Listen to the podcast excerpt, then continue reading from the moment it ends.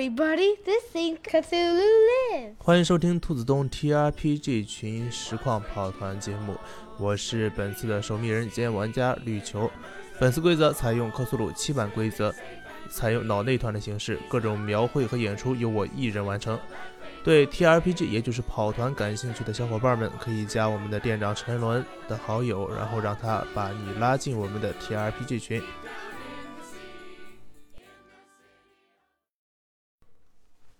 你过一个理智鉴定，成功减一，失败减一第二。那么这个粘稠而又令你感到不适的噩梦，把你从梦境中踢回了现实。你醒来，大口大口地呼吸着冰冷的空气。你注意到舷窗外面的海浪呈墨色一般拍打在船身上，周围的温度不知道为何变得越来越冷。现在你要做什么？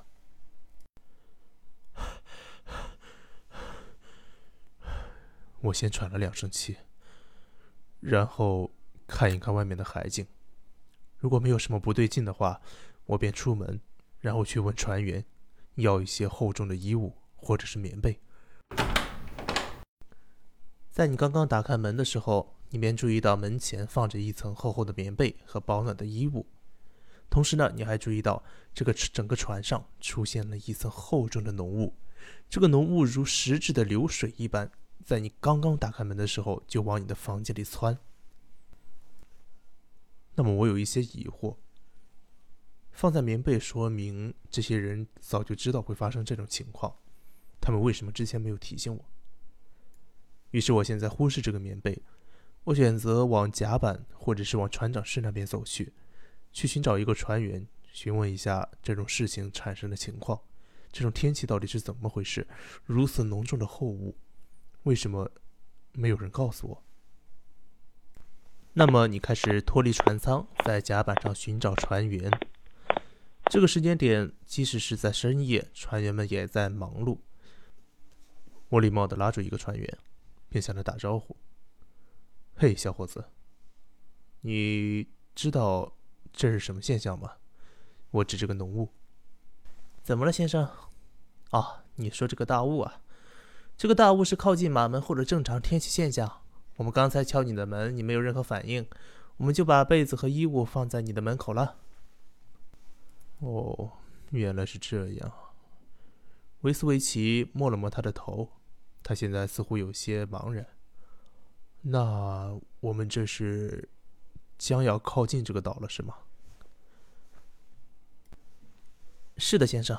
不出意外的话。过一会儿，船长就应该让我们去叫你起床了。但是如果你现在现在醒了的话，嗯，如果你睡不着的话，可以在船舷上看一看岛。但是这个大雾这样，大概你也看不见什么东西吧？嗯，虽说如此，还是去看看吧。维斯维奇礼貌地感谢了船员的解答，并且往船舷上走去。现在是凌晨四点多。白茫茫的浓雾混合着冰冷的水汽涌入到你的鼻腔当中，空气中夹杂着海风独有的咸腥气味，这比伦敦那种现代化的城市要浓重的多。船上的照明灯四处亮着，但是在这种浓重的雾气下被散射得不成样子。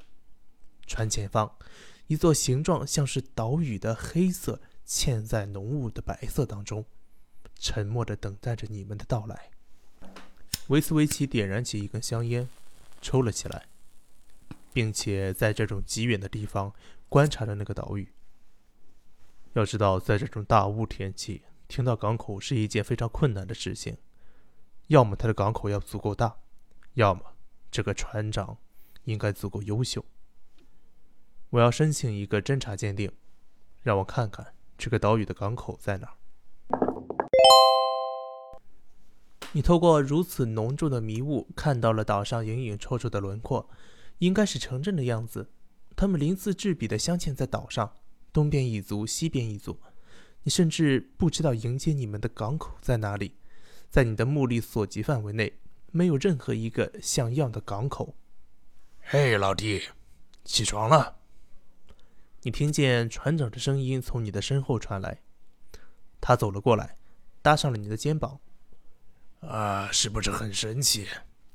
这个岛也是因为天气的原因，也是只有我才能找到。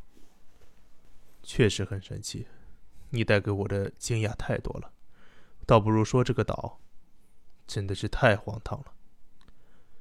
维斯维奇静静地抽着他的香烟，然后等待着船只靠岸。哎，好了，呃，你差不多也该下船了。下船？哈，怎么着？想让我游过去吗？呃，倒也不是游过去，只不过这个岛上没有一个像样的港口，所以说我们这种大船过不去。到了这段路，你们都得坐着我们的小船过去。什么？维斯维奇有些惊讶。你是说让我现在坐着救生艇，自己划过去？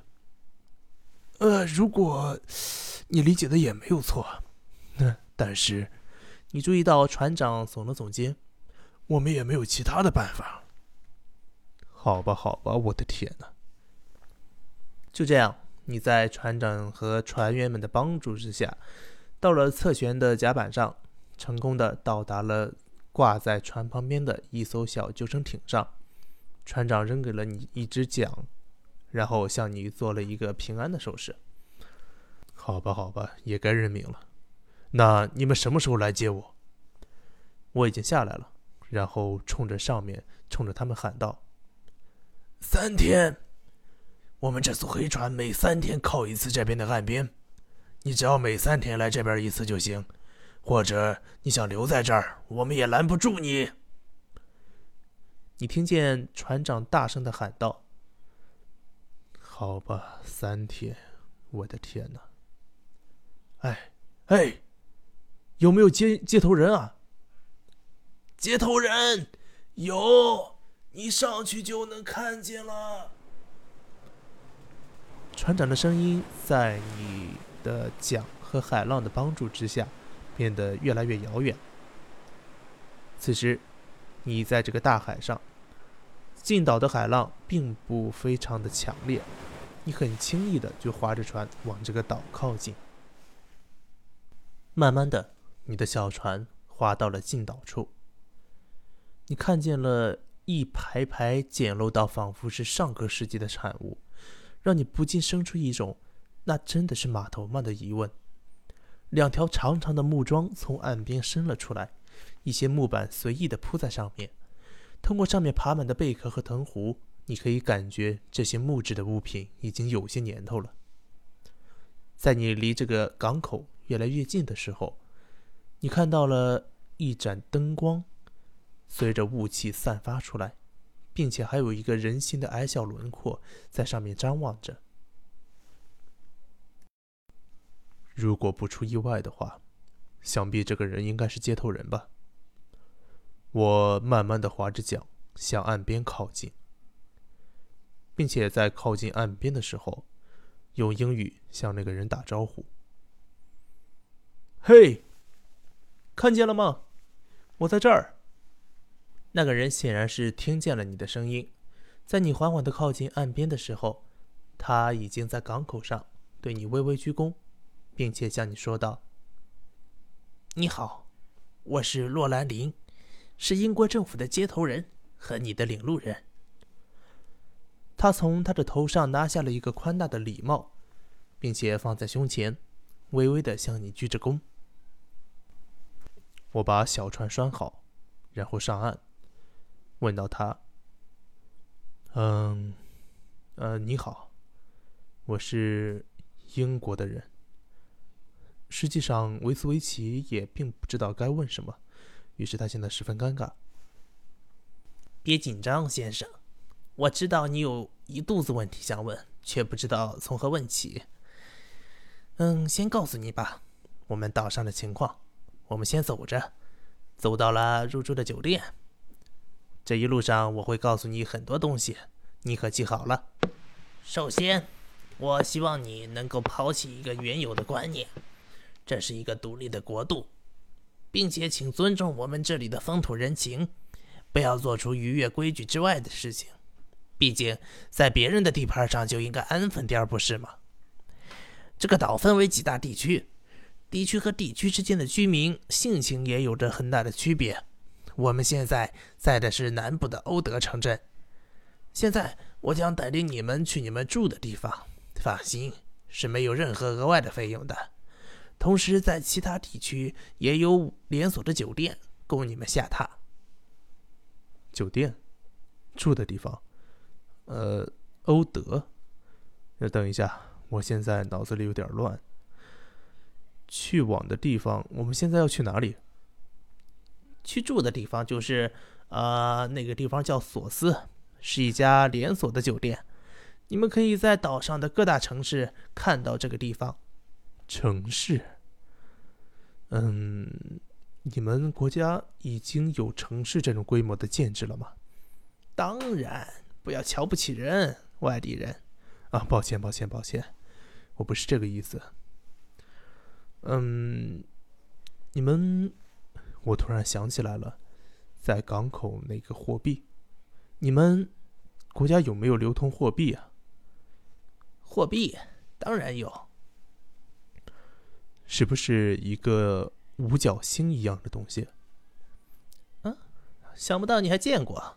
是的，那是我们国家的通用货币，你们可以去典当行典当一下，和你们的英镑等值兑换。不过，你们有什么外来的新奇物件的话，也可以和我们以物易物。我们这里以物易物也很方便。当然，不要妄图欺骗我们。我们与世界上很多其他地区有着交流。啊，当然不敢，当然不敢。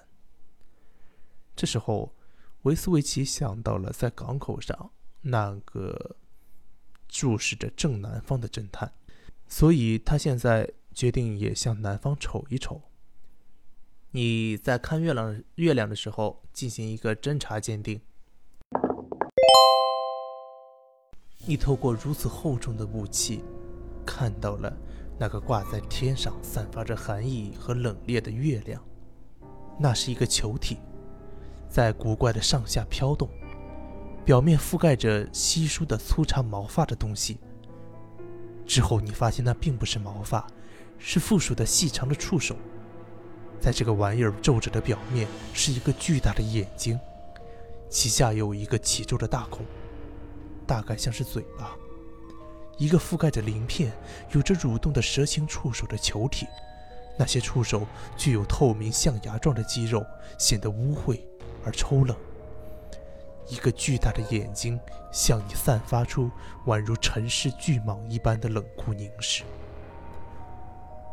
目睹耐旱。格瑞，请进行一个理智鉴定，成功鉴定，失败减一 d 六。你的理智减少五点，请进行一个灵感鉴定。你们能理解你所看到的那个毒神的、充满亵渎形状的生物是什么？你只知道在那一瞬间，你所有对于现实世界的状况和想象全部被那件东西给摧毁了。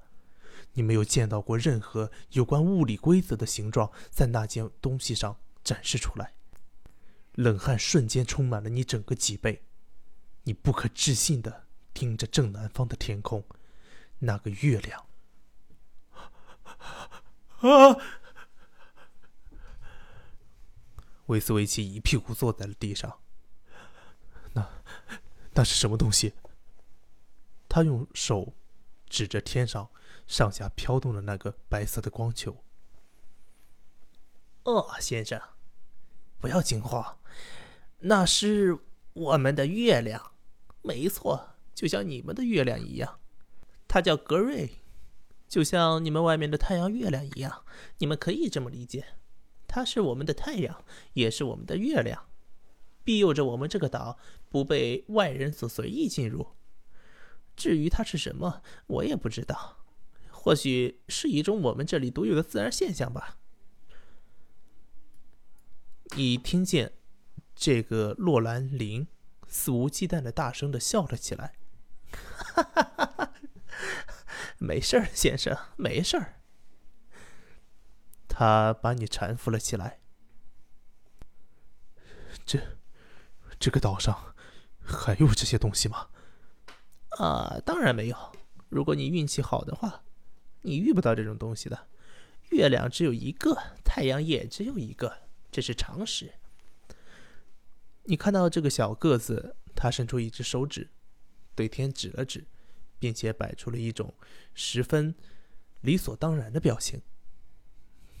好吧，好吧，我的上帝啊！维斯维奇惊慌地收回他的目光，并且背对向正南方的天空。他在自己的额头和胸口画起了十字架，并祈求着主的保佑。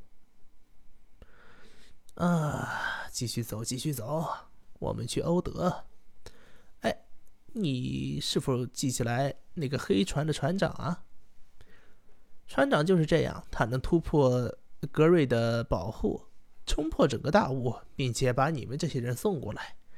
哎，据说啊，那个上岛时间和路线全都是他做梦梦到的，我们也不知道怎么回事儿。总之，像他们这样的人还有不少。在岛上的三个港口，每三天过来送一次人。哎，别的也不多说了，别的我也不知道了。那么我就带着你去欧德吧。大概半个小时的山路之后，你来到了索斯。还好这个地方并不像其他地方那么破烂，稍有的是这栋建筑明显着有你们所知的建筑风格的影子。六层建筑的外壁上有着细腻的动物雕刻，是你们熟知的狮子和其他鸟兽的形象。将至黎明，从建筑的一个又一个客房亮起的灯光，也证明了这个住处不只是有你，也算是聊以慰藉。你看了看周围，这个镇子用古朴的青石所搭建的房屋，此时也亮起了灯光。用青石铺就的路上。缓缓地多了些许身材矮小的人们。我想使用一个人类学，分析一下这些人大概是属于什么人种，或是在哪些地区有分布。那么，你觉得这些人的面部特征有着一些高加索人种的样子，也有一些昂鲁萨克逊人的样子，但是他们矮小的身材和那个苍白到略显病态的皮肤。显然不像是这两种人种该有的像该有的样子。在你打量这些人的时候，洛兰说道：“啊，先生，你看我的任务也完成了。这就是你要入住的酒店。进去报我的名字，你就会得到免费的住宿。嗯，现在这个点儿的话，你还可以吃到免费的自助海鲜早餐。”我们的服务可是非常贴心的。啊，你这就要走了吗？好吧，那只要不出格，怎么调查都可以，对吗？是的，先生，只要不出格。他的手在胸前点了几下。那么你在拎着行李进去的时候，此时天微微泛亮，在前台的是一个身材略微有些矮小。皮肤非常苍白的一个女性，她的面貌你看上去十分的精致。你好，小姐，我是洛林兰带来的。你好，先生。他露出了十分职业的笑容。嗯，好的，您只有一位是吗？那我尽快为您安排房间。这里是早餐券，如果你可以的话，可以去我们隔壁的厨房和我们的餐厅去进行一个早上的自助餐的食用。啊，对了，您是哪国的人？英国人。呃，怎么了？啊，没什么，没什么，只是为了准备客人们吃的习惯的三餐。哈，你们这儿还挺贴心。你看见他咧出了一个笑容，然后交给了你一张房卡和一张餐券。客人，如果可以的话，请您尽量尽量不要上我们的顶楼，顶楼是我们酒店老板的私人套间。整个楼层都是他们的。哦，好的，好的，好的。在这之后，维斯维奇就拎着包，先去自己的房间放下自己的东西，然后再去餐厅。毕竟这里鱼龙混杂，想必也有更多外国的人。如果能在吃饭的时候打听到点什么，那也是非常好的。那么你回到房间，放下了自己的包，你发现这个房间和你在英国住的酒店并没有什么太大的区别，各种基础设施比较齐全，还有独立的卫浴，甚至在房间内部，在床头还有一个小小的保险柜。那么维斯维奇感叹着这个房间的设施，然后就下楼去餐厅吃饭了。你来到了餐厅，餐厅此时已经有不少的人了。你注意到这些吃饭的顾客里面，他们的皮肤颜色比较混杂，并且他们分别说着不同的语言。仅仅在你入耳的时候，你就能听见有美式口音的英语和英式口音的英语，还有法语、日语，以及一些中文和粤语等等。那么我一边吃饭，一边听着我能听懂的语言的一些人的交谈。那你进行一个聆听鉴定，怎么样？今天准备去哪儿？你听见了一串非常低沉的英语的口音，正在对话。它是从你角落的桌桌子那边传过来的。那里坐着一个一脸络腮胡的人和一个满脸刀疤的人。今天啊，今天去赌场吧。毕竟那个赌场打着典当行的交易，估计应该有一些账本之类的吧。喂，你可别忘了，前几天那一对可是被市场的警备队给……唉，不成功变成人吧。不入虎穴，焉得虎子。除了这两个人之外，你注意到其他桌子的人，他们在吃饭的时候完全没有那种放松和享受美食的愉悦表情，他们都在低声的密谋着什么，或者交谈着什么。同时，你发现。所有的自助餐品全都是一些海鲜，类似于螃蟹、各种鱼呀，以及一些少部分的肉制品，但是蔬菜和水果几乎是寥寥无几。我有些疑惑，然后拿着我的餐盘，想找一找有没有单独坐在角落里的像我这样人种或者皮肤的人。我想找那种承担的人。你这样做到了。你在角落里看到一个白人女性，她有一头披散着的波浪长发，然后此时正在优雅的进餐。你发现她的举止和言行都显现出一副受过上流教育的上流教育的举止。那我拿着我的餐，然后走到他旁边的桌子，并且礼貌的问他。请问我可以在这儿坐下吗？那么他点了点头，答应了你的要求，并且冲你微笑了一下。我对他说道：“谢谢。”然后便开始有一茬没一茬的聊天。我说：“啊，今天早上我刚到这个地方，这地方也太糟糕了。”你在说完这句话的时候。你面前的女性停放下了她的刀叉，然后饶有兴致的看着你，问道：“嗯，你说说，这地方哪里糟糕了？”啊，这说起来，不论是我上船的时候那种围绕着整个岛的浓雾，还是这个地方那个月亮，都把我害得挺惨的。哦。月亮，你看到月亮了？啊，这个岛上神奇的地方还不止月亮呢。哦，嗯，说说来听听。然后这个女子听着听到你的话之后，扑哧一笑。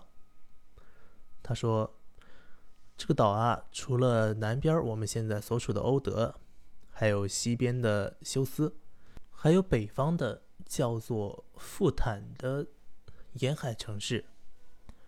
总之啊，这三个城市的居民们似乎性情都非常的，嗯，有区别。啊，你别这么看着我，我也仅仅是刚来不到一个月而已。不到一个月，那也是相当长的时间了。这边最近没有出现什么奇奇怪怪的事情吗？奇奇怪怪的事情，嗯，还真没有。啊，不对，有一个事情你要小心一点。最近在市场那边的警备队似乎有一些躁动，他们天天在街上到处巡逻，到处抓人，也不知道抓去干什么。还有就是在这一个月里，在一个星期前，似乎天天都会发生一些地震。啊，也不是天天啊，反正时不时的会发生一些地震，地震规模不大，但是走在路上的话还是容易被晃倒。嗯，除此之外，好像就没有一些别的什么事情了。你看见他把手指指在自己的脸上，若有所思的。哦，好的好的，谢谢谢谢，谢谢你警告我这一切。此时的。维斯维奇也略微有一些尴尬，毕竟他还没有成家，在面对这种漂亮的女子的时候，略显有些青涩和羞涩。面前的这个女人看见你尴尬的神情的时候，冲你笑了笑，便不再多言。她开始熟练地操纵起自己的刀叉，并优雅地进进食。那么维斯维奇也不进行一些嗯交流了。他决他决定迅速的吃完饭，然后收拾收拾，准备出门去找一些线索之类的。啊，调查，维斯维奇这么想到。该调查什么呀？这个岛，英国如果对这个岛屿有所企图的话，那我应该去找到这个岛上的关系网，或者是人文组成。维斯维奇在心里这么质问着自己。现在是早上的七点钟，你在进行过清爽的早餐之后，便来到了街道上。你发现和凌晨相比，现在亮堂了很多，只不过依然是不见太阳，只有南方那个大白色的光球在天空中上下飘动着。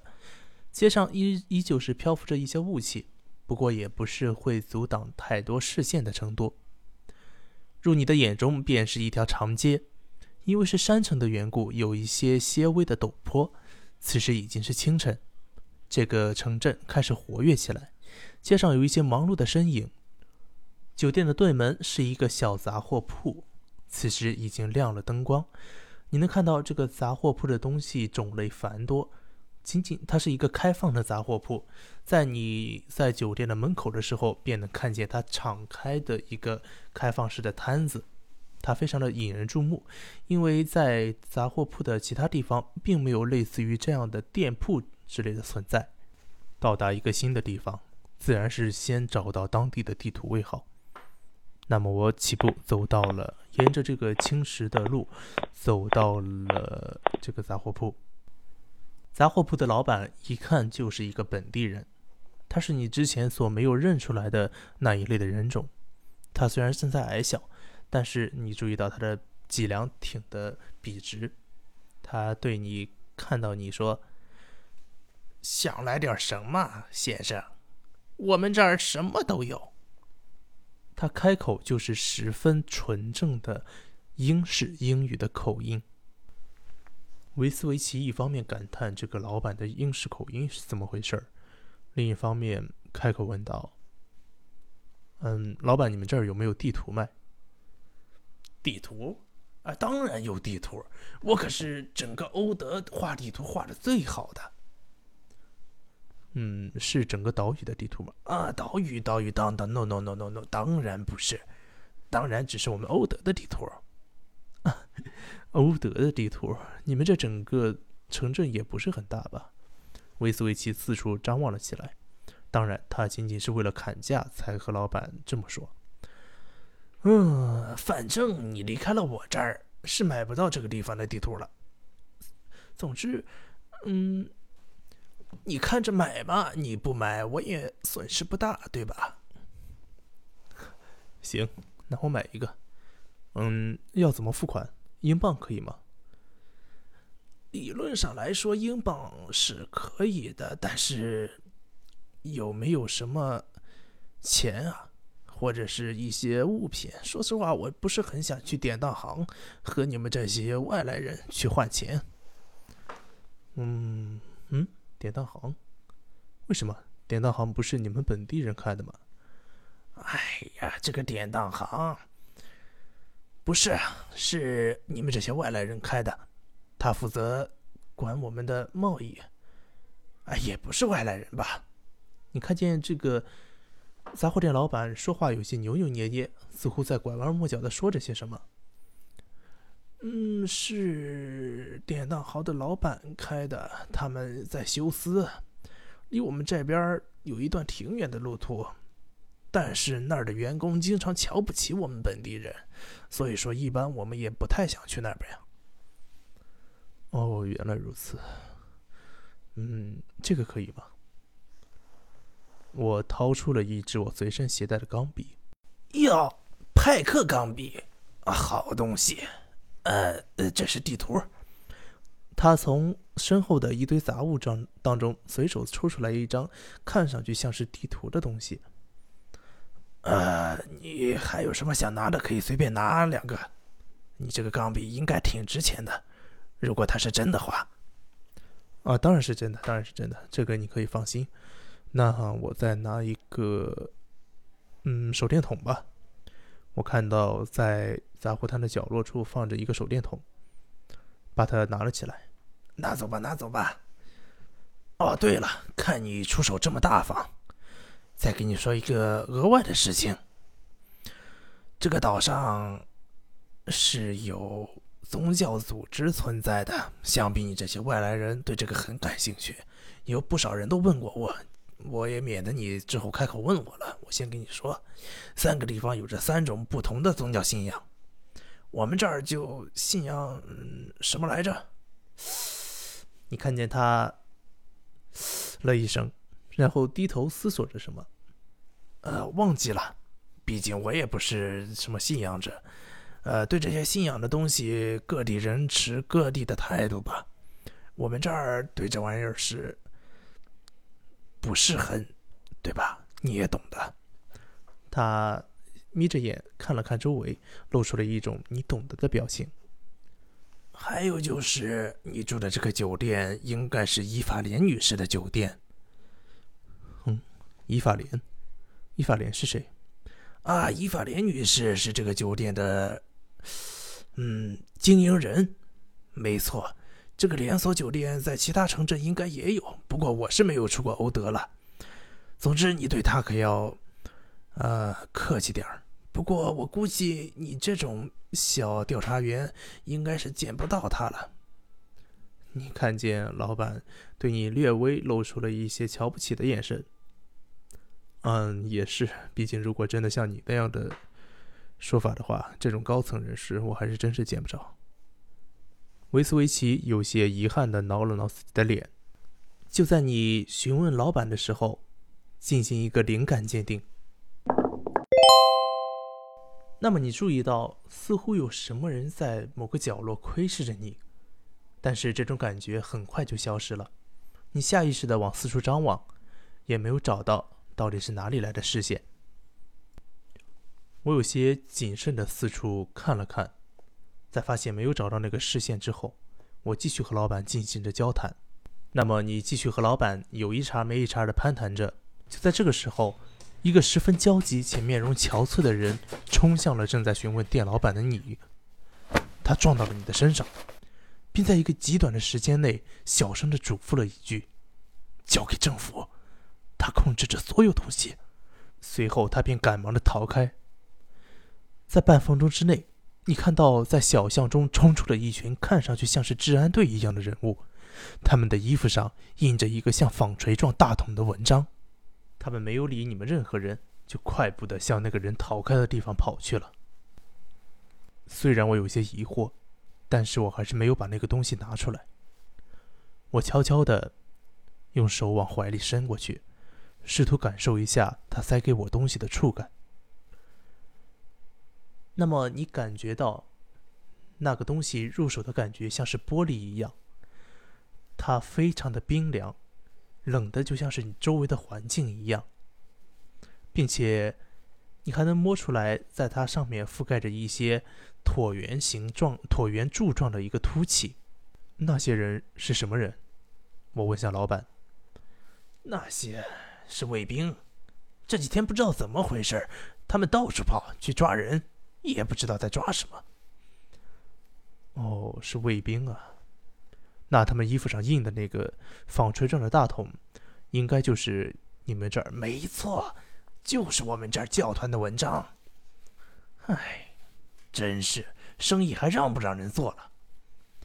老板在你还没有说完话的时候便打断了你，然后埋怨了起来。哦，那么就在你刚要继续问道的时候，隆隆的声音从岛的四面八方传来，周围的一切都在剧烈的晃动，你的身形也被晃得有些不稳，请进行一个敏捷鉴定。